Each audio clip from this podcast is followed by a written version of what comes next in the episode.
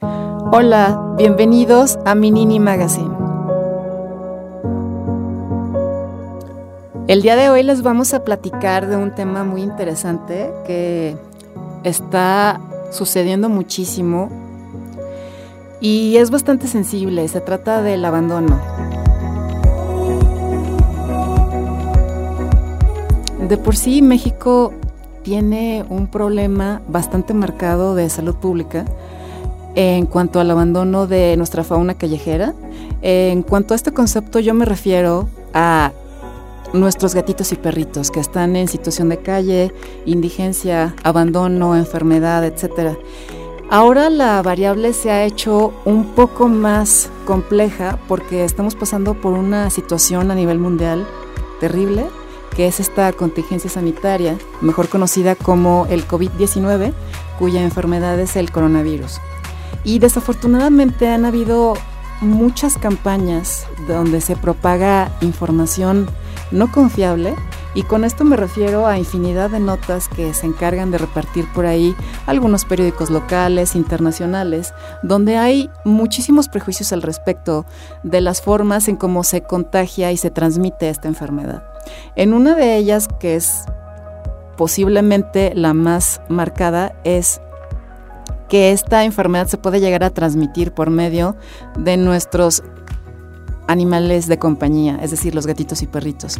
No existe hasta la fecha alguna prueba contundente, científicamente hablando, que nos demuestre que esto puede ser posible.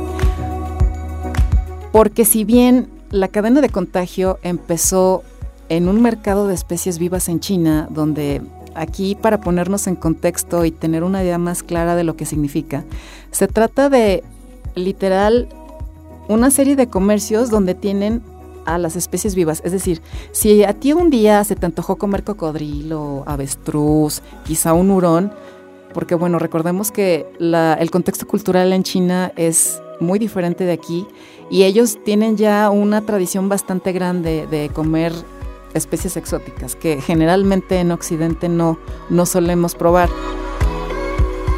El caso es de que de manera muy desafortunada las personas han considerado que el hecho de convivir con sus gatitos y perritos les hace directamente que les vayan a transmitir un sinnúmero de enfermedades, en particular esta cosa que es totalmente falsa.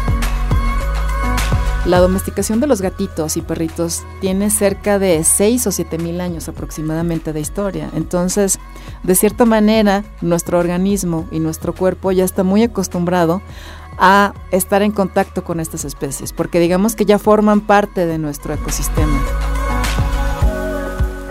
Consideremos que la familia es el núcleo de la sociedad y es, a final de cuentas, lo más importante que nosotros tenemos.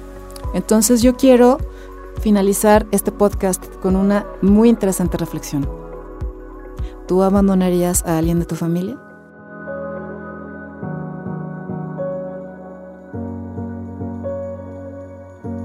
Les invitamos a que nos sigan en todas nuestras redes sociales. Recuerden que tenemos Instagram, Facebook, Twitter y por supuesto YouTube.